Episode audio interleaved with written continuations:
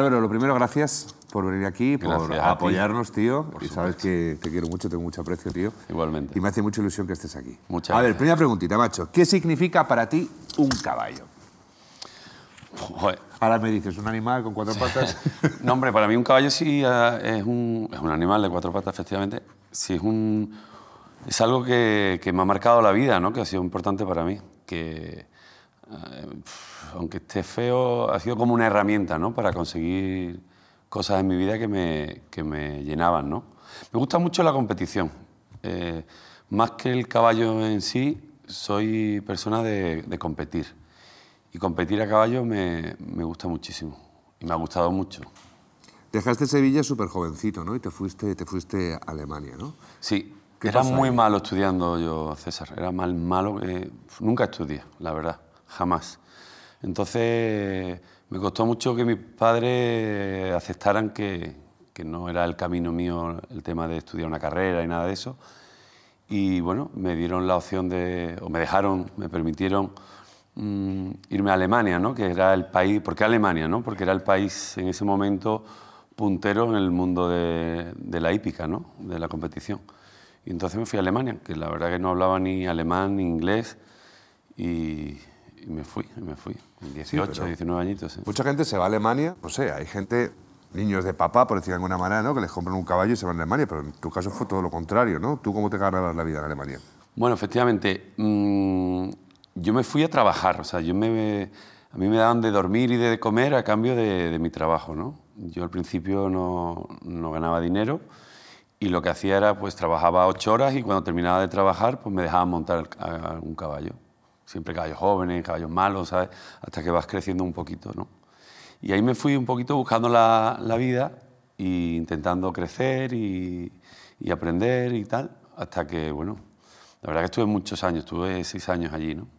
Y me pasó de todo, viví de todo, lo pasé muy mal, muy mal, pero nunca, nunca se me pasó por la cabeza volverme, nunca, fíjate que yo vengo de una familia bastante cómoda, bastante buena, bastante estable, tengo mis padres, mis hermanos, son una familia bastante normal y siempre da gusto volver a casa, ¿no? Pero nunca se me pasó por la cabeza volver, jamás. Oye, pero te fuiste allí, pero estuviste metido en, cuadras, currando. Sí, sí, yo, yo dormía, eh, primera habitación que yo tenía tenía goteras, ¿sabes? Goteras cuando no estaba nevando, ¿no? Porque se congelaba la gotera, pero se pasaba frío, se pasaba, lloraba todos los días, mm, era muy duro, muy duro, era muy duro. Pero de ahí pasaste a ser el primer jinete de...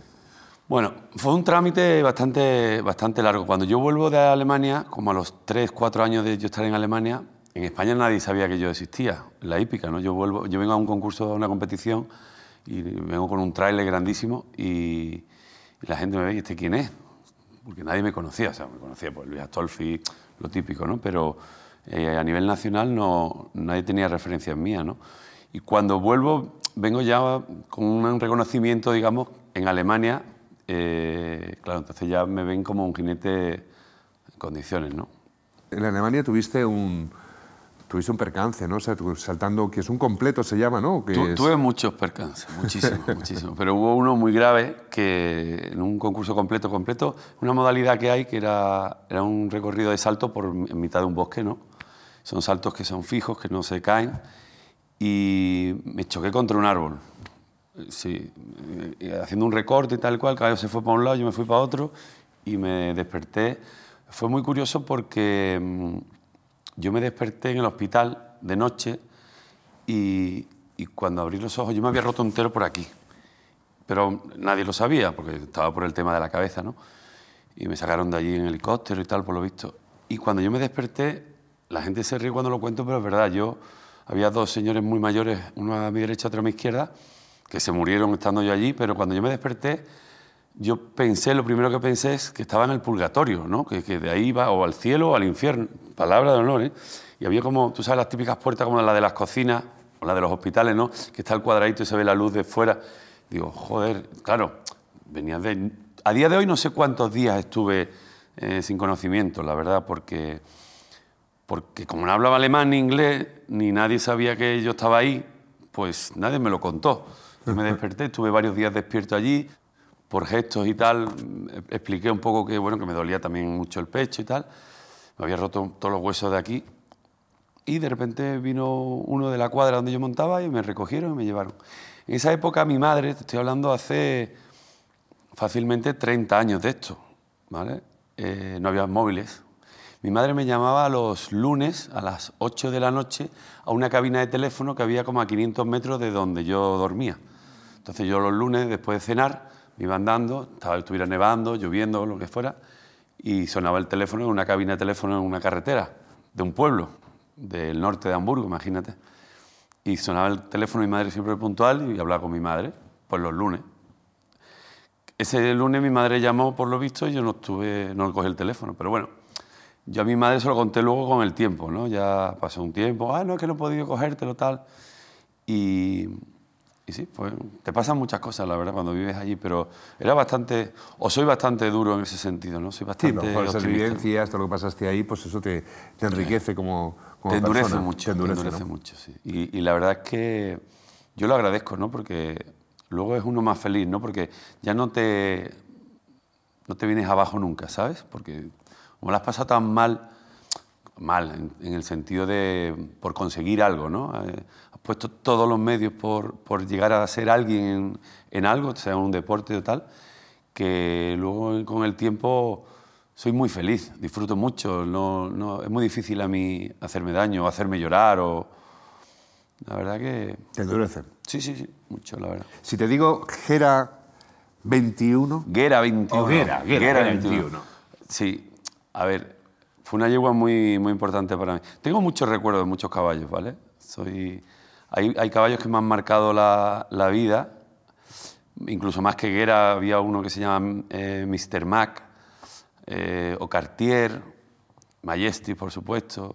Mm, Ha habido muchos caballos que, a mí siempre me hacían una pregunta y en muchas entrevistas me preguntan, ¿cuál es tu caballo preferido? Con el que gané ayer. Soy muy, he sido muy, en ese sentido, no he sido sentimental, porque para mí, como te comentaba antes, para mí el, el caballo ha sido como una herramienta, ¿vale?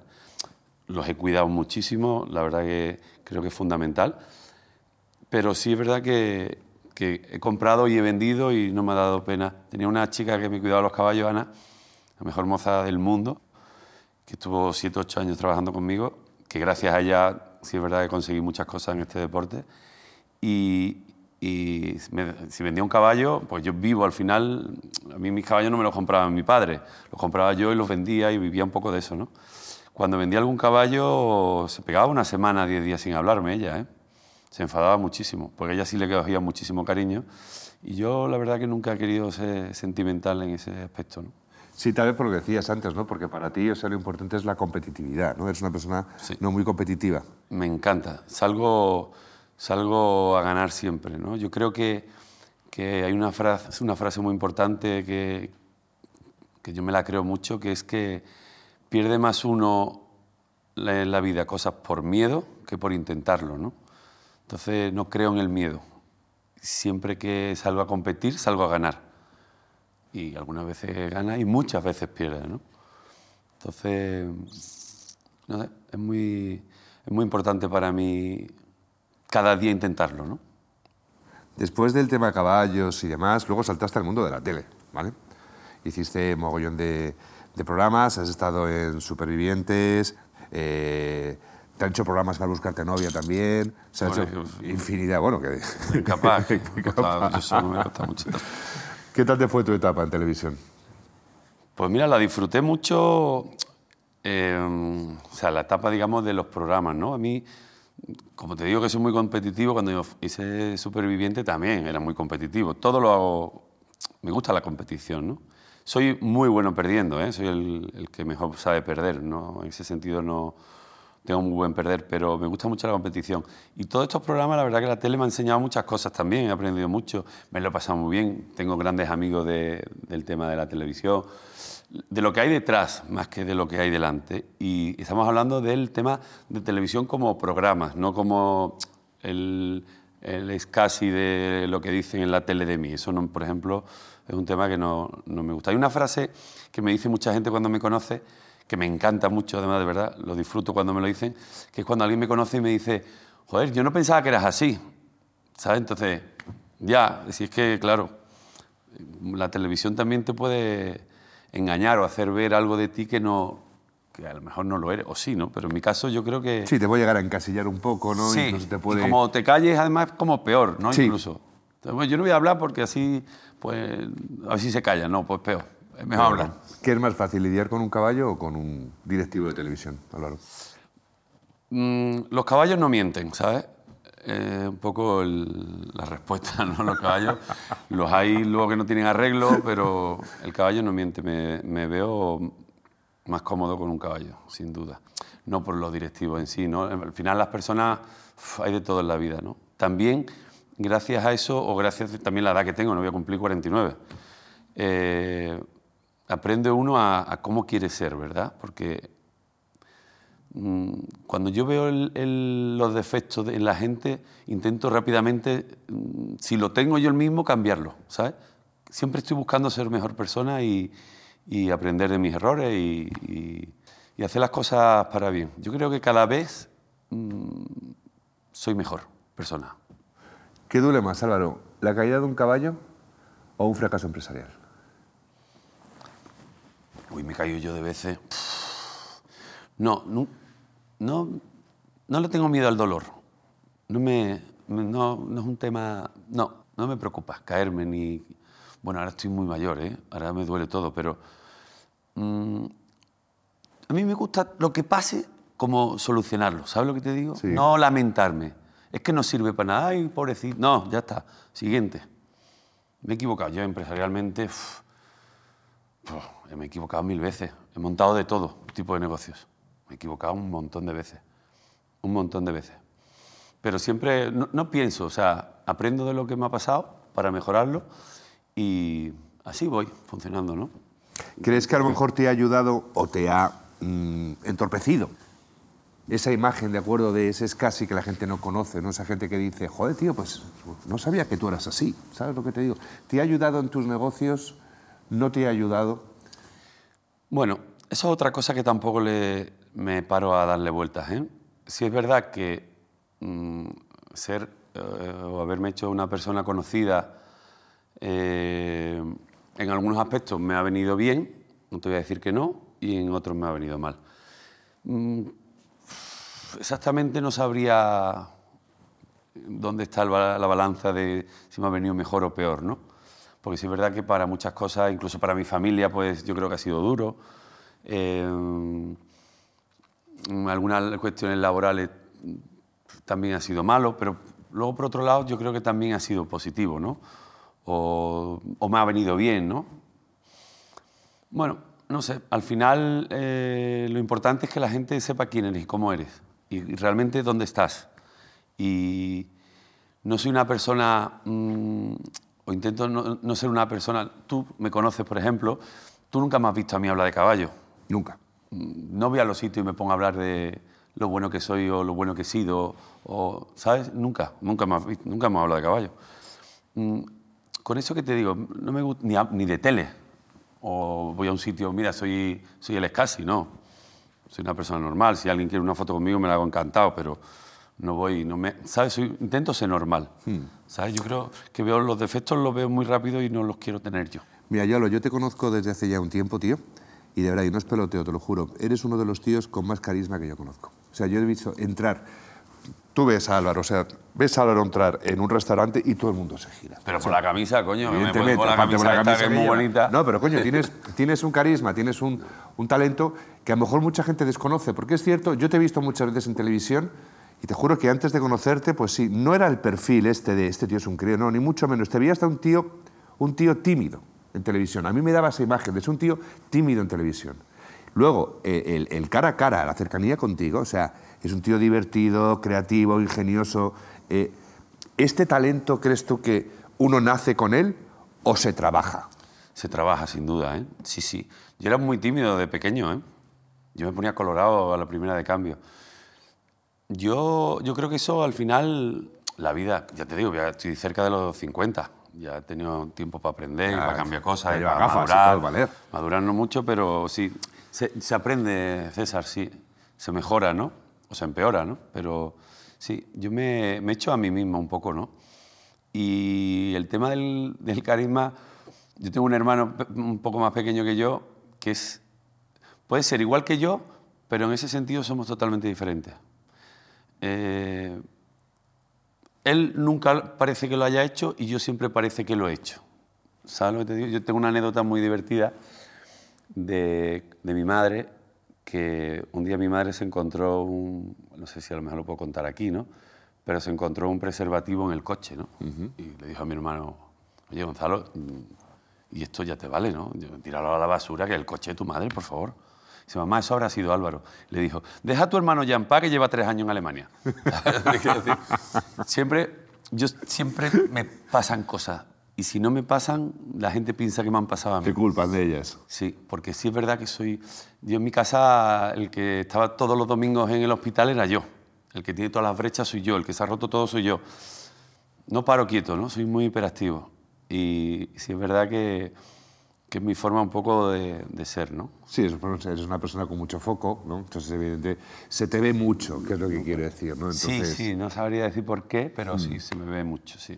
Bueno, ahora estás trabajando con, con Cafés Baqué, ¿no? Sí. En esta empresa, pues que ahora mismo es un referente tanto a nivel nacional como prácticamente internacional. O sea, está vendiendo Café Baqué por todos los lados. Imagino Sí, que tú ahí tienes sí, algo que ver. Bueno, pues mira, Café Baque, que para mí es eh, mi familia, mi casa, me- yo empecé con ellos, con María Baque, son dos hermanas, María y Esther, porque me sponsorizaba mi última época de- con los caballos, fueron mi sponsor. Y cuando terminé un poco, me retiré de la hípica, mm, me ofrecieron colaborar con ellos, ¿no? Lo cual me encanta, porque no tenía ni idea de café y ahora sé un poquito.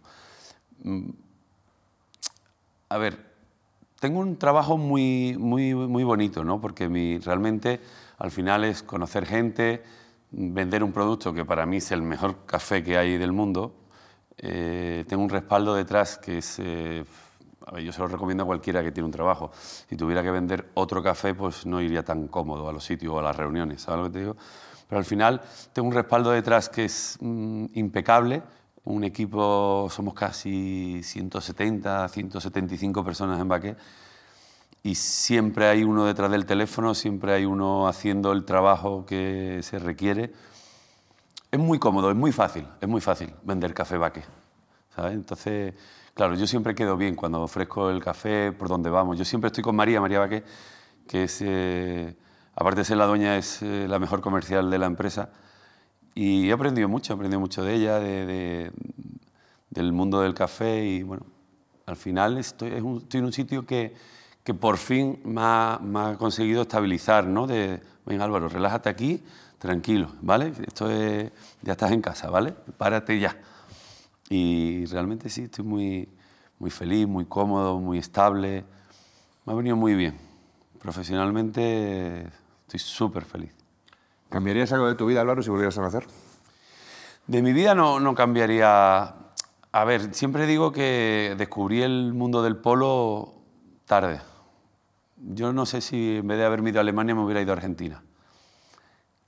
Creo que el polo. Hubiera sido tu perdición. Creo que el Argentina, polo- Allí, allí te entenderían, colega. Sí, bueno, he vivido, he vivido en Argentina, pero ya de mayor y tal. El polo me encanta, eh, yo creo que es el deporte que más me puede gustar. Deporte mucho de contacto, de equipo. El mundo de la hípica es un poco más ingrato, es muy duro, muy difícil. El, el polo también es muy duro y muy difícil, pero es más solitario, ¿no? Tú te vas a Helsinki a saltar la Copa del Mundo, te montas en un avión o, vas conduciendo tú el camión, ¿no? Que me ha pasado de todo. Llegas allí, te levantas, montas, tú solo, te comes, vuelves a montar, te acuestas, te levantas, tal, te coges el avión, te vuelves, la semana siguiente te vas a otro sitio. Al final es, eh, es un deporte muy solitario, muy solitario. Y el polo, yo creo que si volviera a nacer, cambiaría eso, ¿no? En vez de irme a Alemania, me hubiera ido a...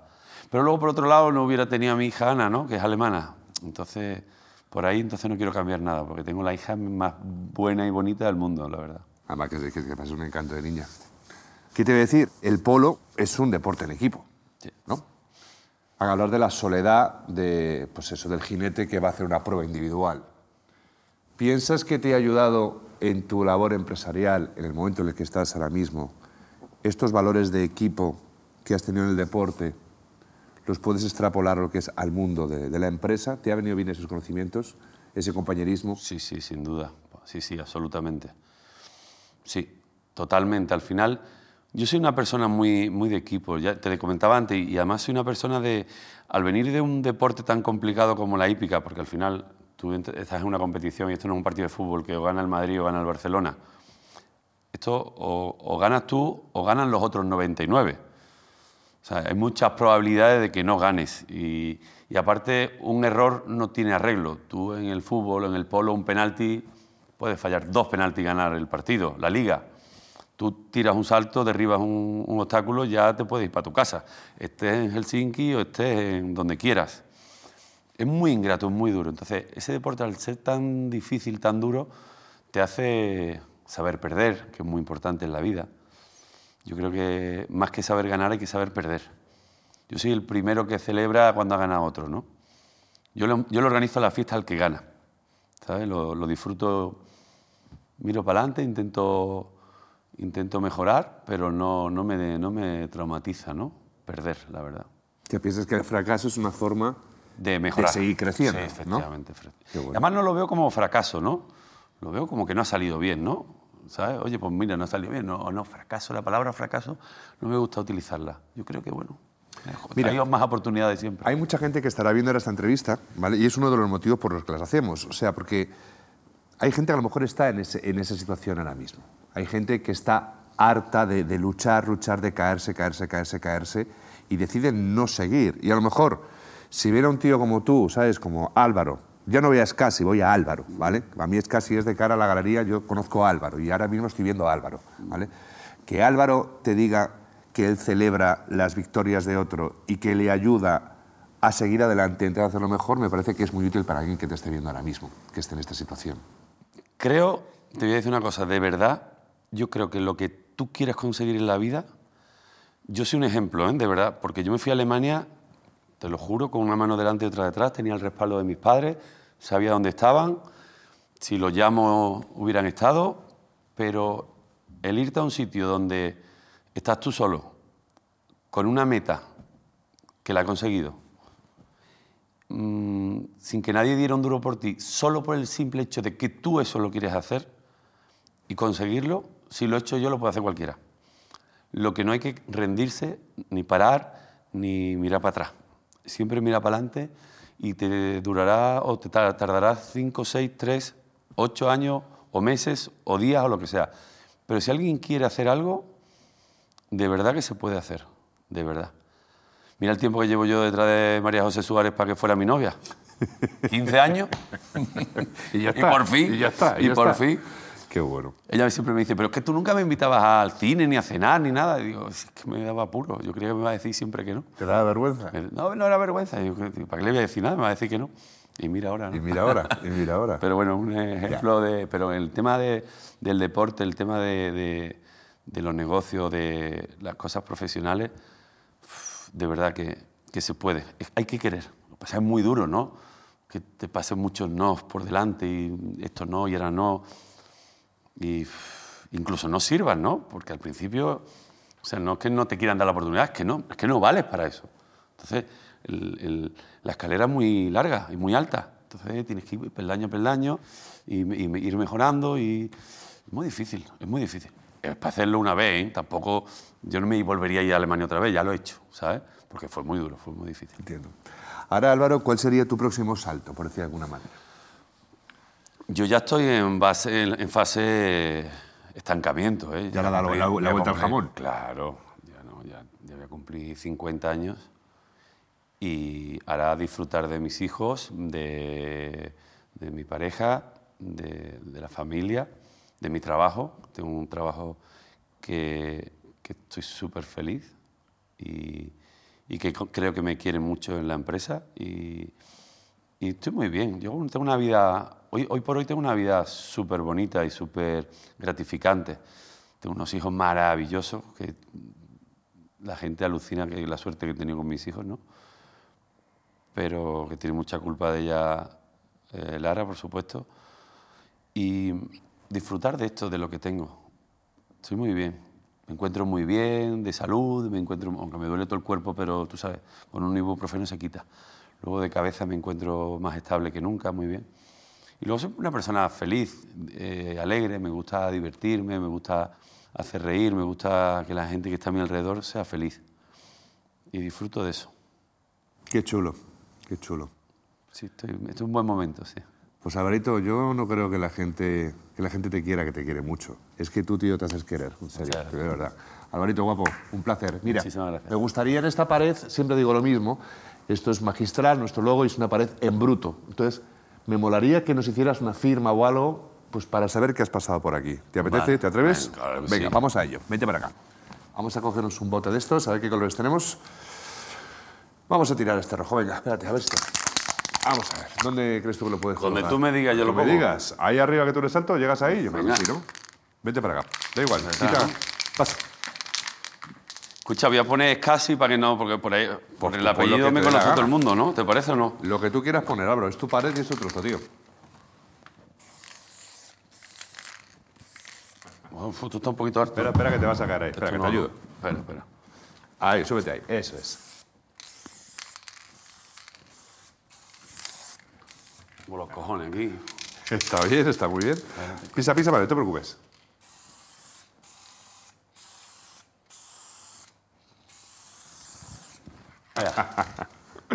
Ten cuidado, bájate por aquí, cuidado. Vete para acá. Opi. Bueno, Alvarito, muchísimas gracias, tío, por, por todo. y nada, que espero verte otro día, guapo. Un placer, bonito. Cuídate mucho.